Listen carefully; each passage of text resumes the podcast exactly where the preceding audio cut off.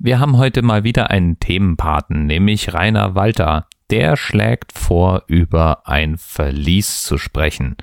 Oder wie man im Englischen dazu sagt, über ein Vault. Vault 713. What's in there, Hagrid? Can't tell you, Harry. Hogwarts business. Very secret. Stand back. Es gibt viele dieser Vaults, wie man ja an der Nummer 713 schon ablesen kann. Und die befinden sich alle in der Zaubererbank Gringotts. Da werden in unterirdischen Verliesen, so sehen die auch im Film aus, oder eben Vaults, Vault könnte man jetzt auch als Tresorraum übersetzen, die Schätze der Zauberkunden aufbewahrt. Das Ganze wird natürlich, wie es in Harry Potters Welt so üblich ist, mit Magie gesichert.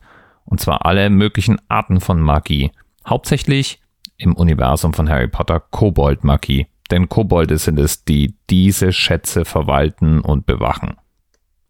Die Vaults gibt es in verschiedenen Sicherheitsstufen. Im einfachsten Fall kommt man da rein, wenn man einen passenden Schlüssel hat und mit einem autorisierten Kobold die Tür öffnet. Hat man so einen Kobold nicht dabei, wird man beim Versuch, einen solchen Vault zu öffnen, eingesaugt und befindet sich dann in dem Vault, bis hin irgendjemand mal irgendwann in wer weiß wie vielen Jahren daraus befreit. Die wertvolleren Gegenstände sind in Hochsicherheitsvaults untergebracht und da kann es dann schon mal sein, dass ein Drache davor Wache steht. In den Büchern, Filmen und Geschichten gibt es mehrere bekannte Vaults oder Verliese, die erwähnt werden.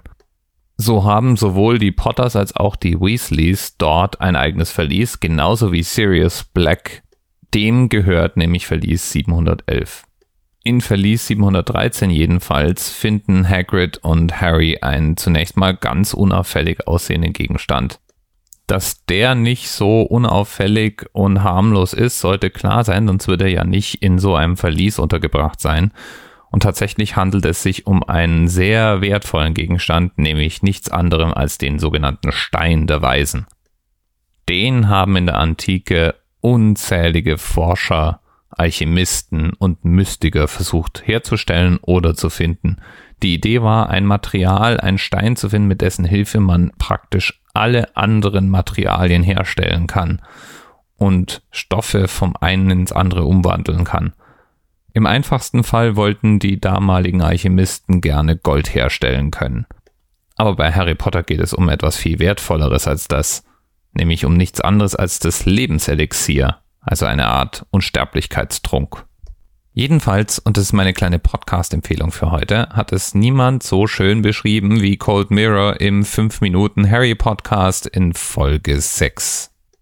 Die komplette Episode natürlich wie immer in den Notizen zur Sendung. Laufen. Der Kobold macht das Tor zu diesem Verlies diesmal nicht mit einem Schlüssel auf, sondern mit seinem Finger. Er zeigt damit auf die Tür und wandert damit nach unten und die vielen Schlösser hinter der Tür öffnen sich, was dem Zuschauer diesmal auch gezeigt wird. Und die ganze Rückseite der Tür besteht praktisch nur aus einem großen, komplizierten Verschlussmechanismus, der nach und nach aufklickt. Das Verlies öffnet sich, aber es liegt kein Gold drin, sondern nur ein mysteriöses Mini-Päckchen, eingewickelt in braunes Papier und zugebunden mit einem ollen Paketband. Und Harry guckt rein, schon wieder mit aufgerissenen Augen und voller Begeisterung. Wow, ein kleines, braunes, langweiliges Paket, ich fass es nicht. Wahnsinn. Bis seine Sehnerven dann auch mal das optische Signal an sein Gehirn weitergeben und es langsam verarbeitet wird, vergehen aber scheinbar ein paar Sekunden und nach etwas zu langem begeistert gucken, wandelt sich Harrys Gesichtsausdruck dann endlich in Verwirrung um. Und Hagrid tritt nach vorne und schnappt sich das Päckchen mit seiner riesigen Hand. Er stopft es in seinen Mantel und sagt Harry,